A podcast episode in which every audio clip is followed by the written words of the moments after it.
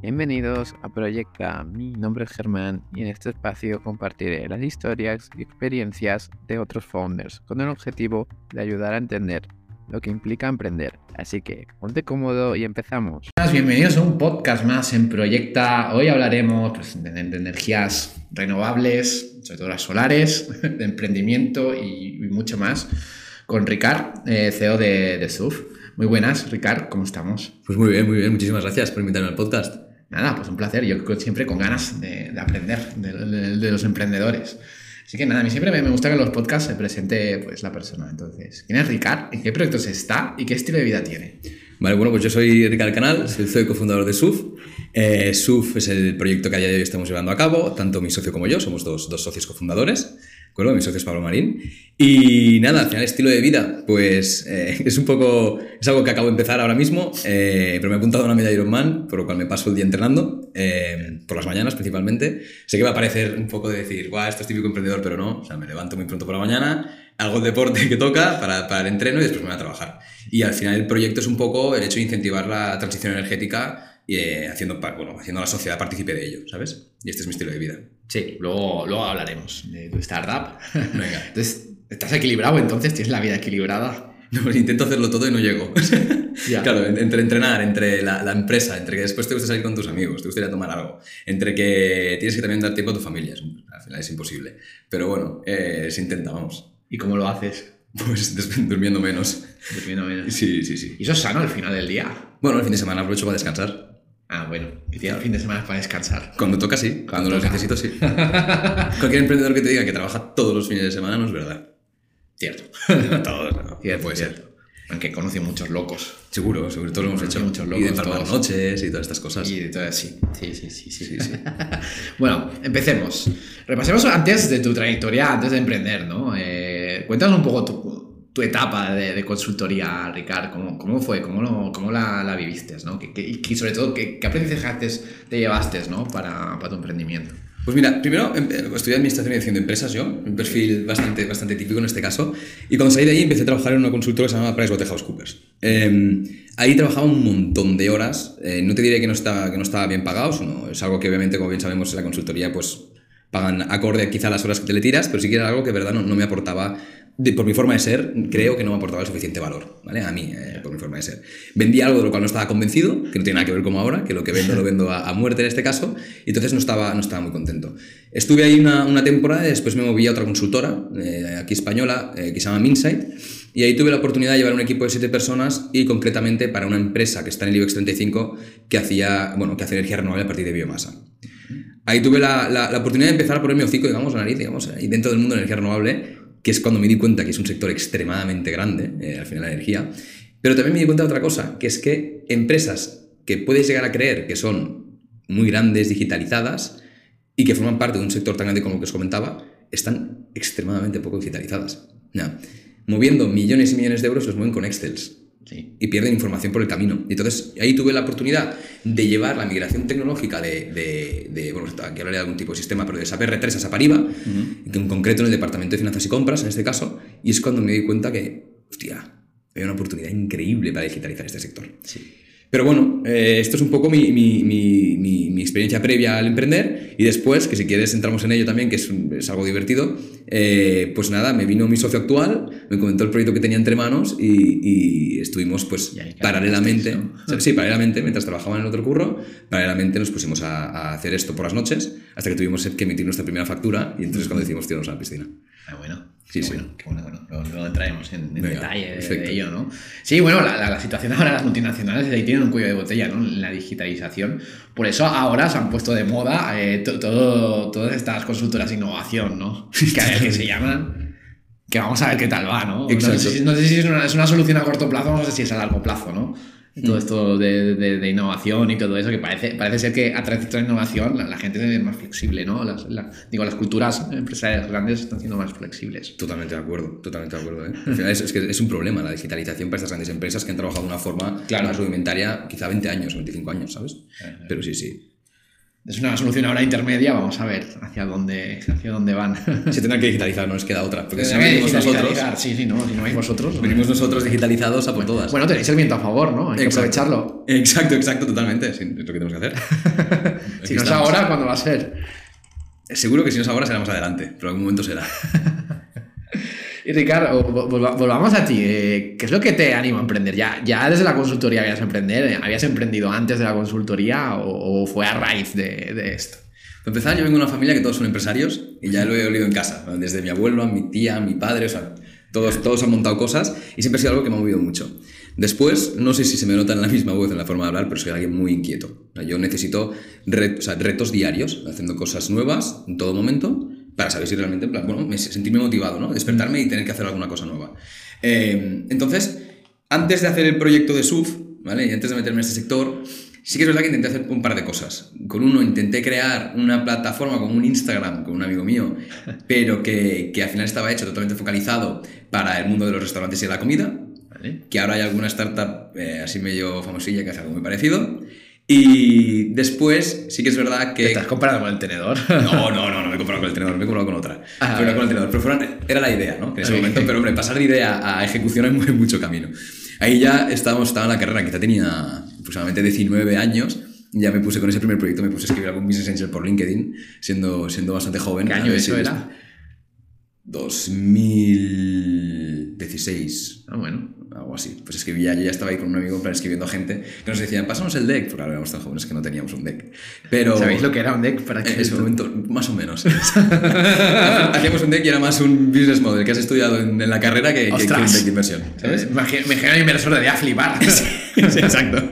Se daban cuenta que no estábamos muy acostumbrados a eso. ya. Pero después sí que es verdad que en la pandemia, que pues bueno, decidí montar una, una marca de ropa Bueno, como todo el mundo. ¿no? como todo el mundo. Eh, intentas hacerla muy personalizada, hechas a mano. Y sí que es algo porque siempre me había gustado la ropa. eh, y no encontraba prendas que, que me, o sea, yo no encuentro prendas que me gusten en las tiendas, quizá porque soy bastante clasicón, pero, pero después eh, sí que es verdad que, que, nada, vendí unas cuantas chaquetas, hice, hice eran chaquetas principalmente, hice campaña en Indiegogo, en Kickstarter, o sea, viví toda esa experiencia, lo metí por ahí Sí. y... ¿Tuvo frutos? Bueno, eh, digamos que recuperé lo que invertí. Bueno. Y ya está. Y digo, llegasteis a. ¿o no? ¿A qué? A, a la campaña, o sea, digo, crowdfunding, ¿no? Sí, no llegamos a total de la No, campaña. no llegasteis, ¿no? No, Total. no, no. Cobramos lo que tuvimos que cobrar, que era para cubrir el coste de las chaquetas y algo más del margen ¿no? que le había aplicado. Recuperé la inversión y, y fuera. Vale. Y, ¿Qué, qué aprendiste ahí, en, en esa marca de ropa? ¿Qué es lo que aprendiste? a ejecutar. O sea, parece una tontería, pero todo es más difícil de lo que parece. O sea, cuando, Sí. cuando tú tienes una idea, hacerlo no tiene nada que ver a, a realmente la idea que tienes. Para que te hagas la idea, acabé escribiendo a un costurero ¿Ya?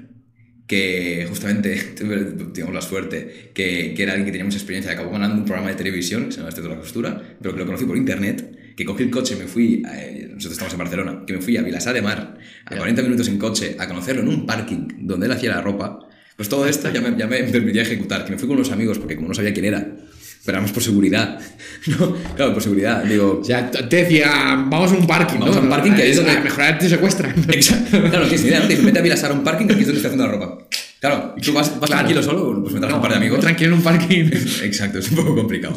Pero sí, sí, es, es algo del que me di cuenta que es el cambio de tengo una idea, ejecutarla. Y Además estábamos, estábamos en pandemia, eh, eh, claro, es justo cuando abrieron que podíamos cruzar a otra ciudad que no fuera la tuya en este caso, cogí el coche corriendo, me fui al parking, eh, no sé, un poco Sí. el, hecho, el hecho de ejecutar y hacer la campaña de Kickstarter y de Indiegogo solo, todo esto que dices, bueno, haces una página web, Sí. eh, aprendes de WordPress en ese momento, aprendes a tocar shortcodes, yo que sé, todo esto que te vas, te vas metiendo en el mundillo. Entonces ejecutar, ejecutar totalmente. Sí. No tener vergüenza de hacer nada. Está bien. ¿Y por qué, y por qué no seguiste con la, con la marca de ropa?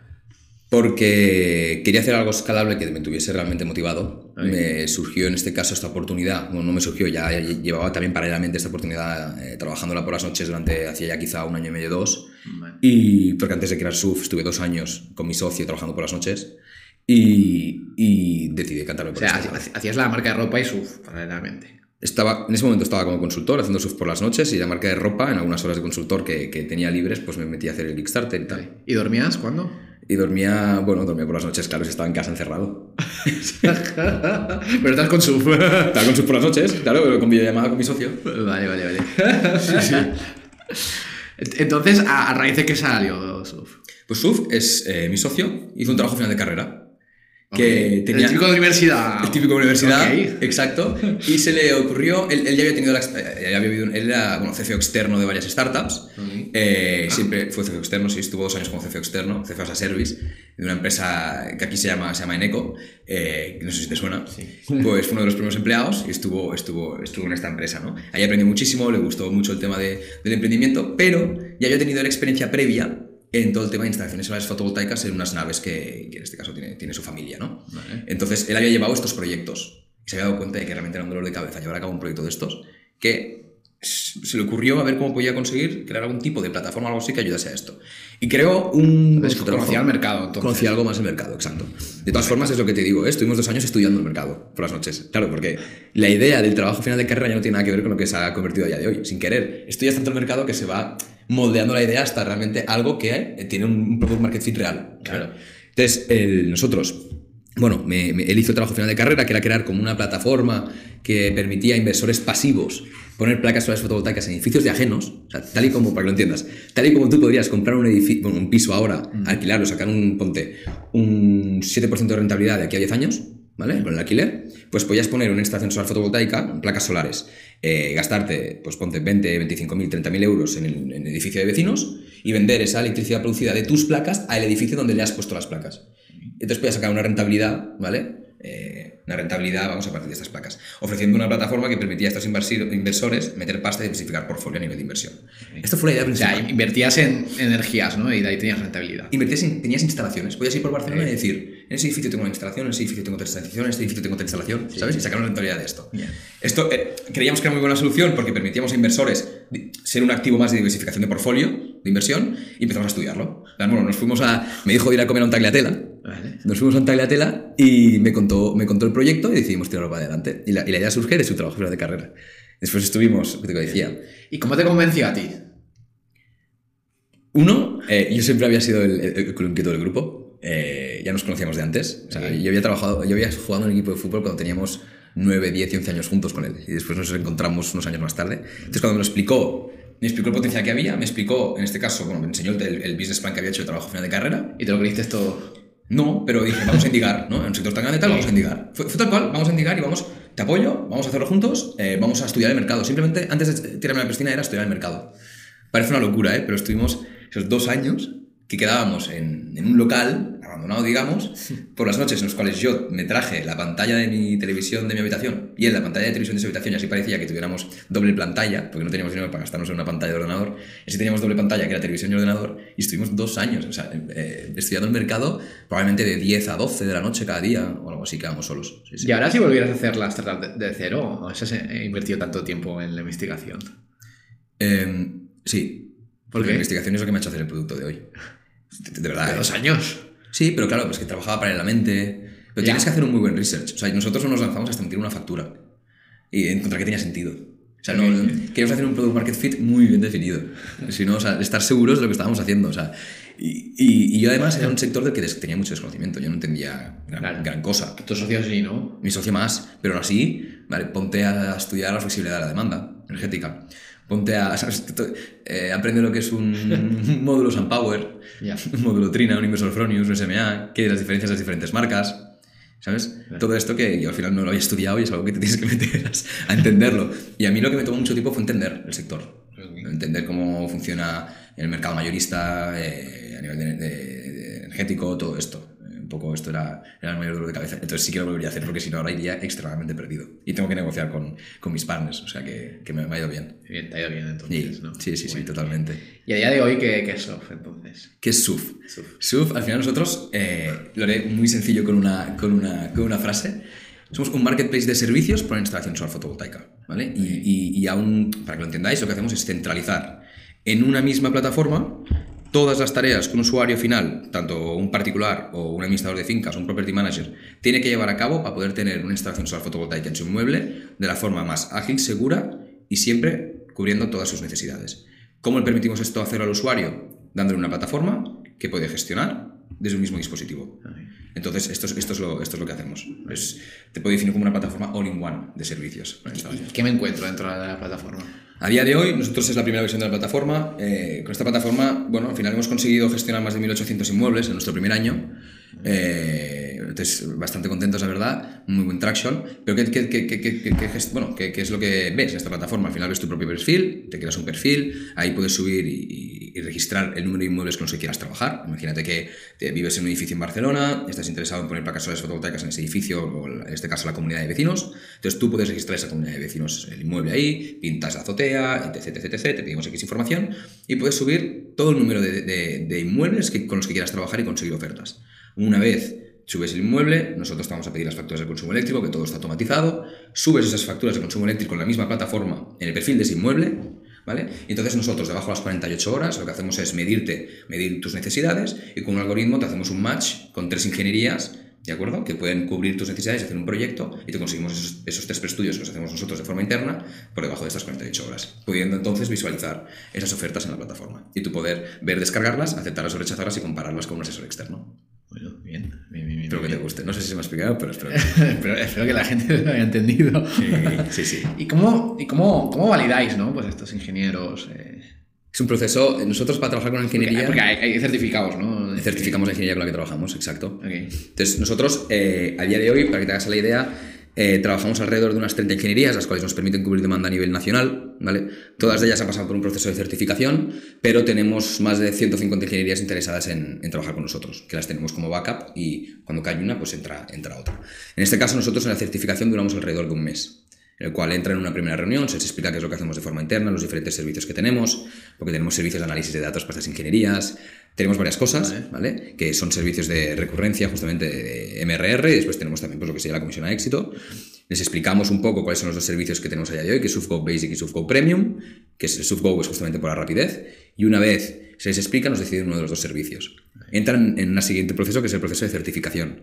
Certificamos el módulo, los módulos, los materiales con los que trabajan, si son tier 1 o no, de calidad premium estándar o no, se les hace una código de certificación.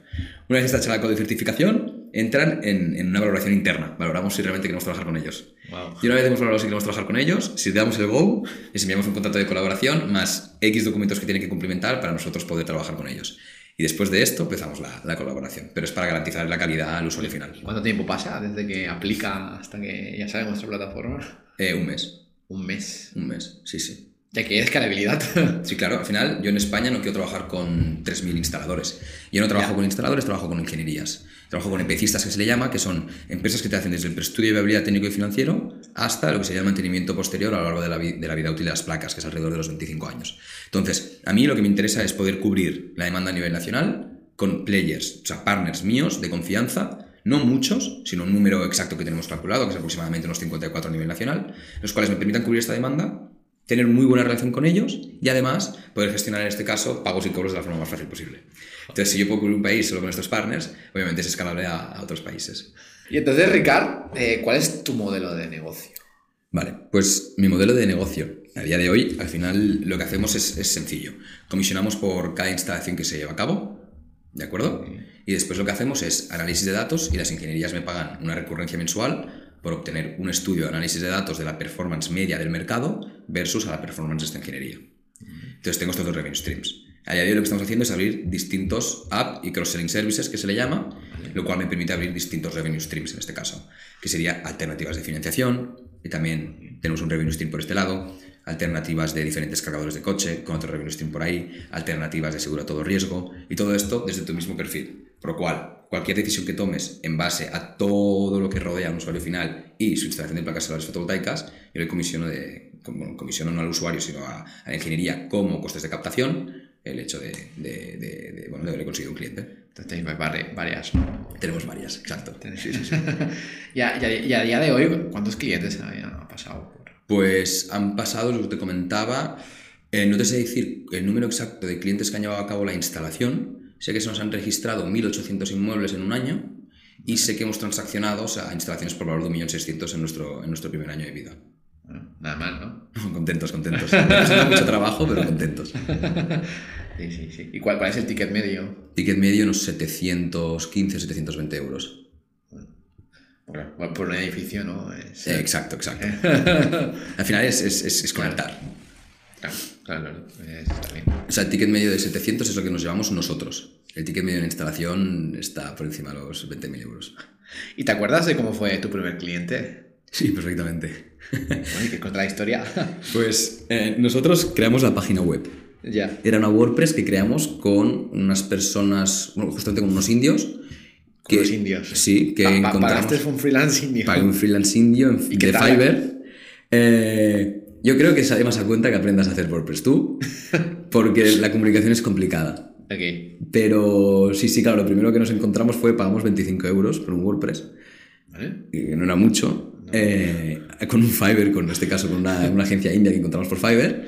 Y entonces ya con la página web nosotros hicimos unos cuantos PowerPoints, yo venía de consultoría, por lo cual a nivel de PowerPoints tenía algo de experiencia. y, y- y entonces fuimos, lo primero que hicimos fue ir a padres de amigos míos a presentarles qué es lo que hacíamos y encontrar a ver si alguien tenía interés en ponerse placas solares fotovoltaicas. Ok. Me pateé quizá 25 padres de mis amigos, incluyendo mi familia. Ok. Y, y de golpe, un padre eh, de una amiga me recomendó a un amigo suyo. Y ese amigo suyo sí que quería ver distintas, distintas ofertas para sus placas solares fotovoltaicas.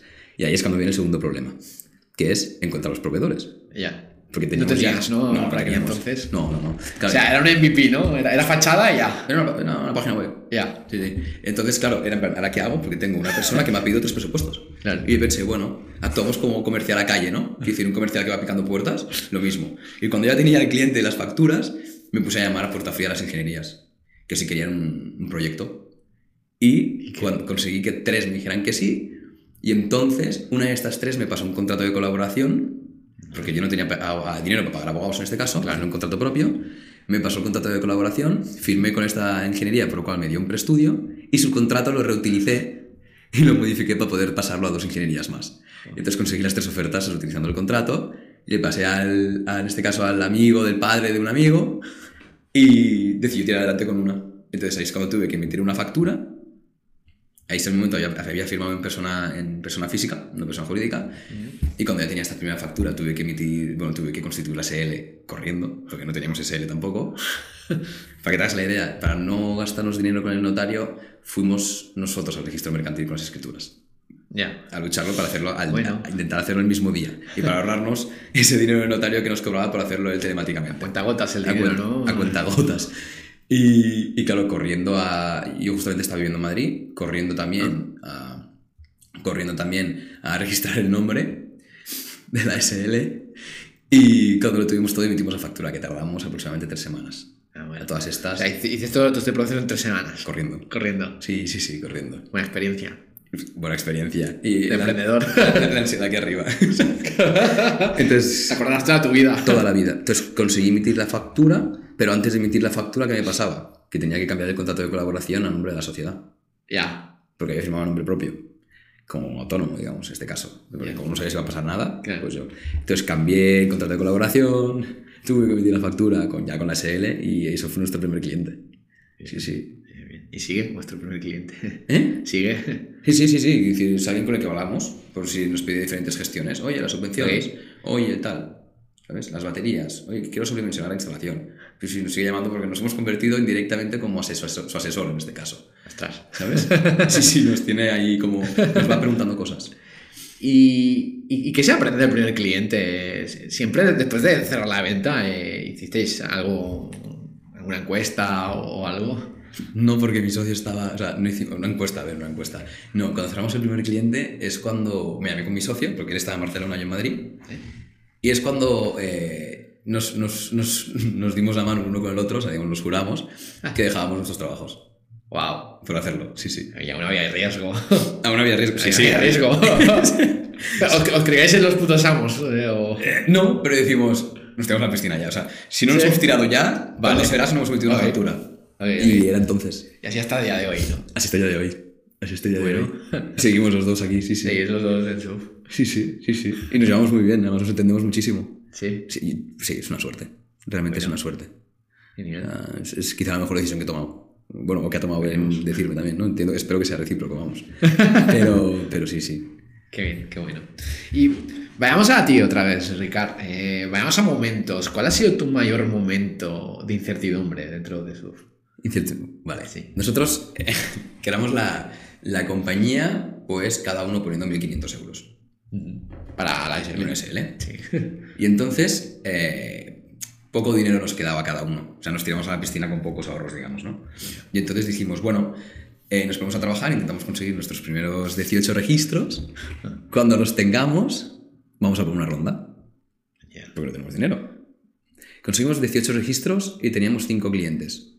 Pero vamos, que eso no nos daba para pagar los costes. O sea, costes. Porque decidimos... ¿Y erais atractivos para una ronda con esos números? Lo conseguimos. Pero, sí, sí. Entonces, el. ahora- te cuento. Eh, Es que esto fue un momento de incertidumbre increíble. Entonces, el. Nosotros, nada, en este caso, eh, tenemos estos cinco clientes y decidimos irnos a una oficina. A una oficinita, a un coworking. ¿Qué pasa? Porque trabajar en casa, claro, claro. Decimos, oye, yo en ese momento estaba viviendo en Madrid, me volví aquí y dije, o me vuelvo a, me vuelvo a casa de mis padres, o, o me vuelvo a casa de mis padres y me pago una oficina, que me costaban 200 euros al mes, nada más, no, no. Era un espacio en un coworking. O me sigo independizado, me pago el piso, pero no tengo oficina. Entonces ahí que decidí hacer. Dije, me voy a casa, me pago una pequeña oficinita, una oficinita, un espacio en un coworking, pero al menos así de esta forma ya tienes la obligación de levantarte e irte a las 9 a una oficina, a un lugar a trabajar. Era simplemente por organización. Siempre he sido muy estricto yo con los horarios y la organización. Bien. Entonces, eh, claro, pues estamos trabajando, llevamos un mes, dos meses, claro, todas estas intentando levantar una ronda, y al tercer mes conseguimos levantar la ronda. Vale, ¿Qué pasa? Que tú firmas entonces un term sheet en el cual el term sheet dice que no puedes tener deuda bancaria, Vale. ¿vale? O sea, por unas razones. Y el 29 de diciembre, el 29 de diciembre, ¿Te acuerdas, eh? perfectamente, yo estaba, yo estaba con ese momento, yo tenía una pareja y yo estaba con sus padres cenando, con la pareja que tenía en ese momento, y me tuve que levantar de la mesa. Entonces, el, era el 29 de diciembre, perfectamente, veo la cuenta y la veo en negativo. Digo, ¿cómo puede ser? Digo, si te acabamos de firmar el term sheet y veo una cuenta en negativo, claro, la caja tenía más adelante. Es porque se equivocó Hacienda y nos cobró unos recibos que eran nuestros Ya. de autónomos, se equivocaron y nos cobraron más de lo que teníamos en la cuenta, nos dejaron en descubierto. Y ya ves ahí que dices, ¿ahora qué hago? Uno he cerrado y he firmado que me están haciendo una due, he firmado que no hay deuda bancaria y me están pidiendo los extractos. Si no hay el extracto, hay deuda bancaria, porque al final estás en descubierto. Claro. 29 de diciembre que estás, ninguna oficina te coge el teléfono. Correcto. Llamas por la noche cenando, nadie te coge el teléfono y el 30 y el 31 tampoco. Entonces, ¿qué hacemos? Ya ves, tanto a, a mi socio y a mí, los dos el 29 corriendo a ingresar lo que llevábamos encima en la cuenta, haciendo ingresándolo en nuestra cuenta y en nuestra cuenta una, una transferencia, eh, la cuenta de la empresa para, para no dejarla en descubierto. Y ese momento fue un momento de decir, como me piden el extracto y tengo que enviar el extracto, quizá pierdo la ronda. Claro. Si pierdo la ronda, cierro SUF, porque estoy en descubierto y tengo que pagar a una oficina, ¿sabes? Y costes, nada, eh, tonterías de costes que teníamos, ¿no? Mantenimiento de la cuenta bancaria, lo que fuera. Ahí es, ahí es cuando ya estás un 29 de diciembre y dices, ¿qué hago ahora? Porque además si hago cierre, haces el cierre el 39 de diciembre, lo estaba haciendo en descubierto. Claro. Y sí, sí, eso fue un momento horrible, o sea, fue un ¿Y momento cómo se solucionó? ¿Cómo se solucionó? Pues lo que te comenté, hicimos un, un ingreso, una transferencia a, a la cuenta de la sociedad, Ah, vale. ingresamos dinero, lo que teníamos en ese momento, y, y, claro, tuvimos que hacerlo, lo ingresamos el día, no sé si fue el 30 o el 31, pero justo antes de cerrar el año para que no hubiesen descubierto en el cierre contable de- del año.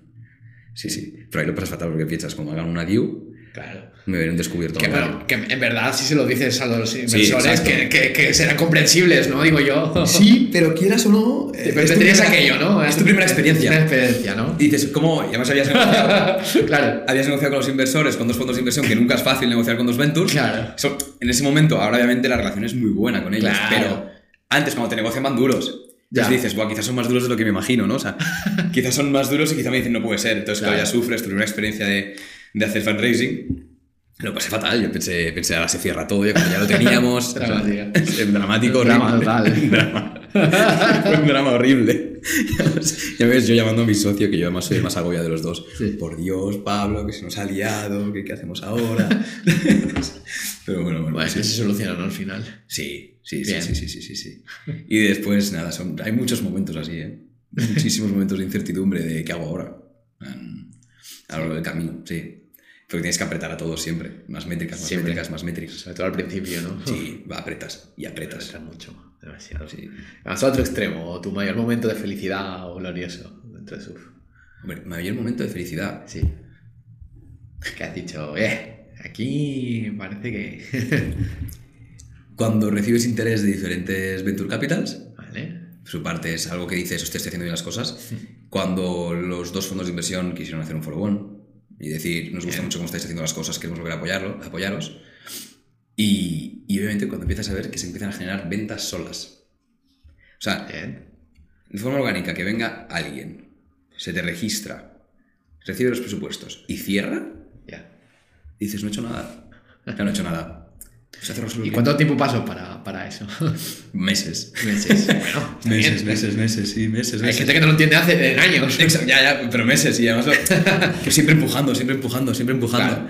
Y fueron meses, pero cuando se me cerró un cliente, yo me vine a Pablo y le dije, tío, que esto empieza a funcionar solo. Entonces, cuando te das cuenta, al menos yo tengo una visión así, que al final crear una empresa es una máquina.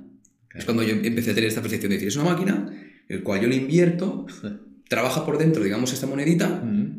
y en vez de salir una moneda, tiene que salir un billete. Y ge- generas una máquina. ¿Cómo Claro. la construyes? Pues cuando ya ves que un cliente pasa solo, wow, no has hecho nad dices, ojo, que quizá empieza a engranarse la máquina que quiero crear. Eso fue, sí, sí, este fue el primer cliente que fue solo. Yo me miro con Pablo y dije, "Uf, ¿qué hemos hecho? Fue increíble. No te lo creías, ¿no? No, coño, porque además una instalación de placas solares que requiere de una inversión upfront significativa Claro. no es una compra tan impulsiva como comprarse unos zapatos. Me explico, es una toma, es una toma de decisión meditada. Pues que pasase solo. Dice, oye, cuidado, cuidado, ¿sabes? Y fue un momento increíble. ¿Y lo celebrasteis o...? Pues mira, en, al lado de nuestras oficinas tenemos un buffet de sushi, hace muy cerca. Bien.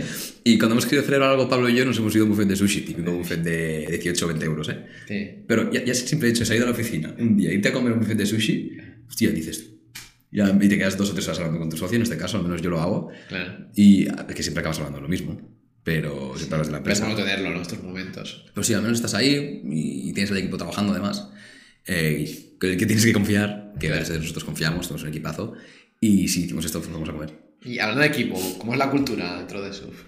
Pues estamos extremadamente contentos de la cultura que tenemos dentro de SUF.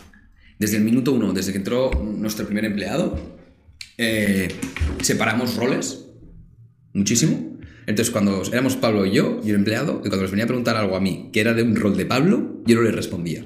Entonces, cada uno, a nivel de cultura, cada uno sabe a quién le toca hacer las cosas y a quién preguntar. Entonces, es muy, pero, o sea, muy, muy, Está, está bien ser de orden, ¿no? Sí, pero, pero ex- extremo. Y, y yo parezco ahora hablando que soy el que muy de orden, mi socio es por 10. Ah, él, él es extremadamente organizado. Sí. Eh, por ejemplo, probablemente si estuviese en esta mesa ahora mismo estaría reescribiendo lo que estamos comentando. O sea, lo tiene todo ordenado y todo apuntado. Entonces, la cultura es, mira, hemos salido de fiesta juntos. Sí, sí, hemos salido de fiesta una vez juntos. Nos hemos ido a hacer carts juntos. Nos hemos ido a comer los, los- los fines de semana. Nos hemos ido de viaje juntos a Madrid o algo así con de ferias nos lo pasamos extremadamente bien. Pero después es sorprendente lo extremadamente comprometidos que están. O sea, es algo precioso de ver que as- como nos ven a nosotros tan comprometidos, Se contagia. ellos, espero, pero ellos se, se comprometen aún más. Planes, lo dan todo. O sea, y, y- nosotros les explicamos casi todo de la empresa. A los que somos, somos, somos, muy pocos, transparentes. somos muy transparentes. sí. ¿Cuántos sois?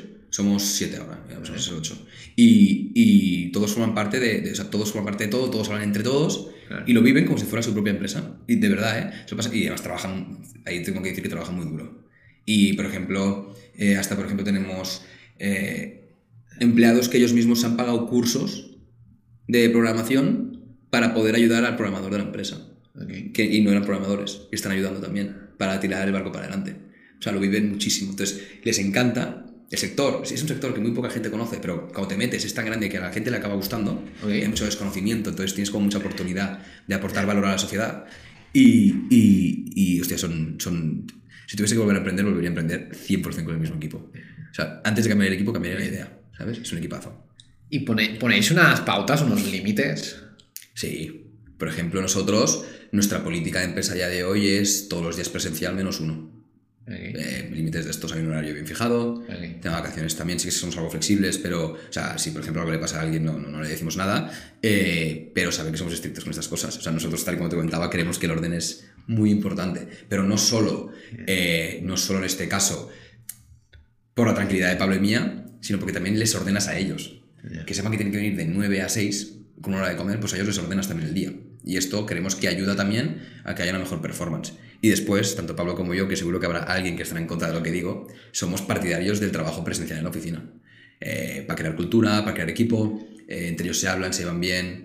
eh, y entonces, menos en el mes de agosto, que todo el mundo trabaja, pero sí que es verdad que somos partidarios del trabajo en la Mira, oficina. yo que he hablado ahora con muchos emprendedores, los que tenían todos la cultura así, teletrabajo, se están volviendo a la oficina ahora. Es que ¿Por qué? Algo será. Exacto. Nunca, nunca hemos hecho teletrabajo. Pero porque es que no. Yo los quiero ver, quiero estar el día a día aquí. No es lo mismo preguntarle al de la mesa al lado una cosa que por Google Chat o por Slack, oye, ¿qué tal? ¿Sabes? Una pregunta, videollamada, que no sé qué. No es para nada lo mismo. Se van a comer fuera, se van a tomar un café, vuelven, hablan. Eh, Claro. ¿Sabes? Pero Ricardo, esto cuando tengas 400 empleados, ¿cómo lo harás? No, pues se pone una política de empresa. No, al final, oye, ¿verdad que las grandes, em- hay muchas grandes empresas que dan dos días de trabajo a la, a la semana? Sí. Pues lo mismo. No le veo ningún problema. No veo ningún problema. Sí que es verdad que obviamente pues espero poder dar- ser, ser lo suficientemente flexibles eh, para poder darles la oportunidad de poder viajar por todo el mundo trabajar de otros sitios. Pero creo que al día de hoy, en el stage en el que estamos, Ya. hostia, es fundamental que estén en la oficina para crear cultura y, que, y crear una familia. Es que es, es tal cual, ¿eh? Que, entre ellos, o sea, hablan para ir a jugar a pádel el fin de semana, pero el grupo de la empresa, y Pablo y yo estamos ahí mirándolo y pensamos, qué pasada, ¿sabes? Es una pasada. En plan, es bonito. sí, sí. Bueno, Ricardo, ahora hablemos de, de mercado, ¿no? Eh, hablamos de mercado de, la- de las energéticas, ¿no? Todo tiene un plan, ¿no? Que no sé si se va a cumplir de 2030. El plan de 2030 Eh, de los el plan de ODS. 2030, ¿no? En- Sí. Entre ellos energías limpias, ¿no? Entre ellos las solares, ¿no? Sí. Que a partir de ahí, ¿qué oportunidades de negocio, ¿no? Hay para, para hoy, eh, aparte, aparte de, vuestro negocio. Hombre, te os voy a decir, os voy a decir yo. Pero hay muchísimas. Nos encontramos en un- una industria muy grande. eh, se prevé incrementos para este año otra vez de más de un 112% de crecimiento versus el año pasado. Ahí van a haber incrementos hasta 2030 y hasta 2050 por el Acuerdo de París. Eh, ahora, para que te hagas idea, a nivel de lo grande que es el mercado, si no me equivoco, es España, Portugal, Italia y un país más, ¿vale? Pero en cuatro países, no me acuerdo el cuarto, pero hay instalados para autoconsumo eh, 46 gigavatios. Para cumplir con los objetivos de DS tienen que haber instalados 50 solo en España. Imagínate la potencial, Ya. o sea, el potencial que hay de mercado. Entonces, eh, es tan, tan, tan, tan, tan grande que hay muchísimas oportunidades de negocio, como comunidades energéticas, compra de excedentes, baterías virtuales, o sea, que aquí estoy hablando quizá chino, ¿eh? pero que hay mil cosas a hacer. Pero es que no solo en esta pata, es que esto engloba muchos otros tipos de negocios que no vayan relacionados solo con la solar. La financiación de la solar, los seguros de la solar, eh, productos prosumer en este caso que son smart devices que ayudan a la solar, eh, plataformas que centralizan la forma en la que trabajan tus placas solares y te dejan visualizar de una forma más sencilla. Productos hardwares en la cocina que te dicen cuánto están generando tus placas y cuánto estás pagando o cuántos llevas acumulado de euros que vas a pagar de la factura de la luz ese mes. Entonces tienes como un, un, un Alexa de Amazon con una pantallita para saber cuánto vas a pagar. O sea, hay, hay mil cosas, ¿no? Y más en, el sen- en este sector, más en, en- en, digamos, en la pata de digitalización. Digitalizas instaladores, digitalizas ingenierías, ayudas al cliente final, que hay varios eh, problemas en el cliente, ayudas a empresas, a comunidades energéticas, ¿ves? Vas, vas rodeando y ahí no paras. O sea, es, hay muchísimas oportunidades. Entonces, es, es- no sé, se trata de ir intentando englobarlas, ¿no? Y ir viendo qué, qué startups andan haciendo y cómo vamos ayudando a la sociedad a ir creciendo, ¿sabes? Sí, sí, sí. Genera, al final genera cosas eh, indirectamente, ¿no? Sí, estamos hablando de un potencial de mercado según la UNEF, que es una fotovoltaica española, eh, puso unas assumptions de cuál era el precio eurovatio pico por tipo de instalación. Eurovatio pico, eh, que, que entiendo que habrá alguien que quizá entiende el tema, entenderá lo que he dicho, pero vamos, el precio. Y, la y el número de inmuebles por esos tipos de inmuebles que hay con ese precio y estima que el mercado en España de autoconsumo, el potencial hasta 2030, es de 16.000 millones de euros. Si no me equivoco, y esto es otra cifra que leí hace relativamente poco, hay más de 10 millones de azoteas susceptibles de realizar una instalación solar fotovoltaica y solo llevamos 200.000. O sea, hay, hay 9.800.000 azoteas en las cuales se puede poner una instalación de placas solares fotovoltaicas. Imagínate, Bueno, pues ya, ya sabéis lo que os a está usar surf, escuchando. a usar surf para, para- para tomar una decisión buena. Yo siempre digo smart energy decisions using surf, ¿sabes? Pero sí, sí. pues ya, ya lo sabéis. Y hablemos, hablemos de futuro. ¿Dónde ves SUF dentro de 10 años? Y si te ves tú dentro. 100%. Eh, yo sí me veo dentro. Sí, sí. Eh, no te sé decir si en 10 años nos ha adquirido un grupo más grande o no, pero a mí me gustaría estar dentro en este caso. Eh, nosotros tenemos la suerte de ser una plataforma que, como te comentaba, centralizamos todas estas tareas. Tenemos ofertas de, varias, de varios productos, de varias empresas, por lo cual somos capaces de hacer análisis de datos y abrir aún muchos más servicios. Okay. Sufto ahora la, la, englobas como placas solares fotovoltaicas y te consigo diferentes seguros para tus placas, eh, diferentes alternativas de financiación para tus placas, diferentes ofertas para tus placas, diferentes baterías eh, o marcas de baterías si quieres sobredimensionar la instalación, almacenamiento para tus placas, diferentes cargadores de coche que van relacionados, ¿no? O sea, al final nosotros englobamos esto. Pero la idea es que en la misma plataforma se abran diferentes tecnologías de energía renovable. Solar térmica, geotermia, aerotermia, mini eolos y hacer todos y cada una de las cosas que te he comentado para solar fotovoltaica, pero para diferentes tecnologías. Porque no siempre la solar fotovoltaica es la mejor tecnología, en este caso, para un cliente. ¿no? Sí. Se puede, quizá aerotermia, y le, le funciona mejor aerotermia en este caso, ¿no? Pues yeah. que puedas conseguir diferentes ofertas de aerotermia, okay. eh, seguros para ello, todo lo que engloba esto. Y la idea, ¿cuál es? Ser la aplicación más usada para, para poder llevar a cabo este tipo de instalaciones okay. en Europa de largo y después intentar hacerlo mundial. Vamos, esta sería la idea. Sería que si yo te preguntase yeah. ahora, que siempre es una pregunta, si quisieras tener una instalación solar fotovoltaica, ¿cómo empezarías o dónde irías? ¿O qué harías? SUF. Pero a día de hoy querías placas solares fotovoltaicas y pondrías Google. en Google. Placas solares fotovoltaicas en Barcelona. Te saldrían 700 páginas web. Yeah. Irías por estas 700 páginas web, pedirías info en estas 700 páginas web, yeah. recibirías 10 ofertas sin saber si realmente son ofertas de instaladores buenos. Uh -huh. Pues olvídate de todo este proceso tan tedioso. Ves a SUF, ya te he certificado, ya te lo he hecho todo yo. Tienes proveedores buenos ahí. Bien, bien, bien. bien. ¿Por cuánto venderías SUF? no te lo sé decir. Si mañana te viene un maletín de 50 millones. Tenía que hablarlo con mi socio. Tenía que hablarlo con mi socio. Es que creo que podemos llegar mucho más. O sea, a mi competencia okay. se ha comprado. A mi competencia, a mi competencia se ha comprado por más. Entonces yo creo que, que, podemos llegar a mucho más. Pero tendría que hablar con mi socio. Eh... Pero ahora mismo estás pegado, ¿no? A su... Lo quieres hacer crecer.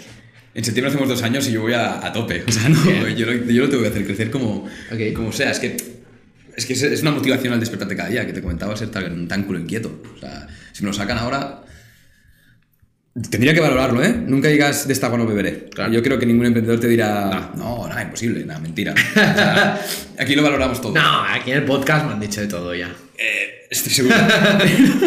Pero aquí, obviamente, eh, es valorarlo. O sea, me dan un maletín de 50 millones, como has dicho, y, y, te paras a pensarlo. ¿eh? 50 millones. Son 50 millones, te paras a pensarlo, exacto. pero, pero bueno. No, pero a, al final depende de qué quieras hacer en tu vida, ¿no?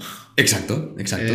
exacto. Es una pregunta trampa esta, ¿eh? Es, es, no, no. Te sorprendería las respuestas que me han dicho. En sí, el podcast. Pues, hay gente que lo tiene claro y te dice que lo vende y hay otro que no, que va a muerte. Bueno, mmm, se tiene que ver, se tiene, tiene que, que, ver, bueno, tiene que analizar. Está bien, está bien. Pues Ricardo, ya vamos con la última pregunta. Dispara, va. Qué pena, ¿eh? Porque me estoy pasando muy bien. Ya, ya es más abierta. Ya, ya es que des, des algún consejo a los emprendedores que nos escuchan, algún libro, algún podcast, no sé si eres de libros, de podcast, lo que quieras. Vale, yo soy más de películas. Perfecto, películas. Y, y yo soy alguien que, como te decía, soy un culo inquieto y me gusta vivir un poco motivado. O sea, no motivado, pero nervioso. nervioso.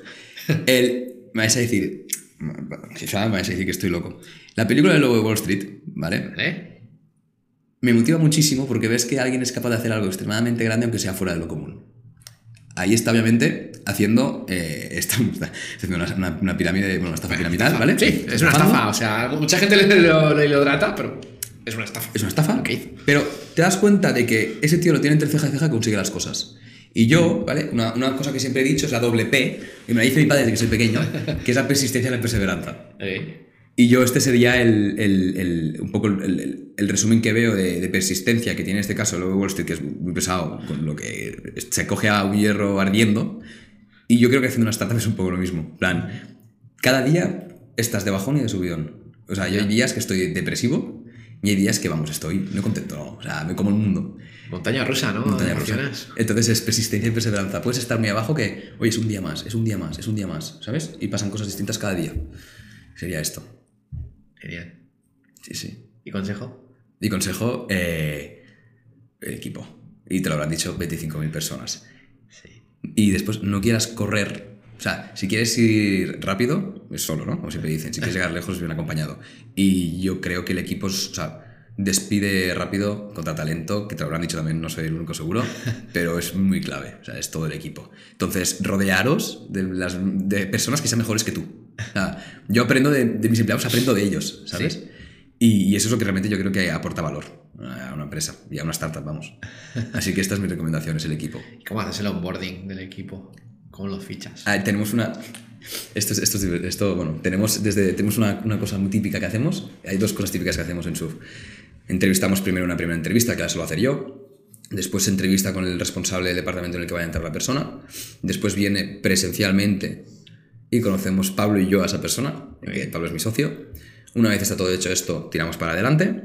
Una vez tiramos para adelante, viene aquí el primer día que se incorpora, le invitamos a desayunar un bocadillo. A cada persona que ha entrado. Después, si somos 400, no sé si podemos hacerlo, ¿eh? Pero a día de hoy se le invita a hacer un bocadillo y después todas y cada una de las personas que han entrado se hacen una foto en una pared verde que hay aquí con el logo de SUF y nos tienen que poner un pequeño mensa- mensajito y lo, y lo publicamos. Cada una de las personas que han entrado ha pasado por esto Bien. y siempre nos fuimos a desayunar. Pero más que nada por crear esta relación que, no- que queremos crear de cultura. Ya se ha quedado como, hasta ahora entró una chica hace poco y un empleado, oye, no ha ido a desayunar aún. Y dices, mira, mira, ¿sabes? Ya se les ha quedado, ¿sabes? Ya es algo muy chulo y es lo que hacemos. Sí, sí, y es así. Qué guay. Bien, bien. Pues nada, Ricard, ha sido todo un placer. Nos quedamos con, con esto. Antes de despedirnos, eh, recordamos, ¿cómo te podemos encontrar en redes sociales, página web? Página web eh, suf.es, que es ese Sevilla o de Oviedo, de Oviedo F de Francia. Viene Solar Roof, de ahí el suf, pues punto .es, estamos ahí. En redes sociales pues podéis ir a LinkedIn también a suf o si no a Ricard Canal Martínez, que saldré yo ahí. Sí. Eh, pues, Te doy fe que contesta. Dime. Que doy fe que contesta. en Sí, LinkedIn. sí contesto en LinkedIn. Que así es como me, me, me, me han liado hacer el podcast. Sin duda. pues nada, eh, ha sido un placer, Ricard. Recordad a la gente que si os ha gustado el podcast, que lo compartáis con otros emprendedores y nada, seguiremos SUF de cerca. A ver. Pues muchísimas gracias por tu tiempo y por la oportunidad. Venga, hasta la próxima. Un abrazo.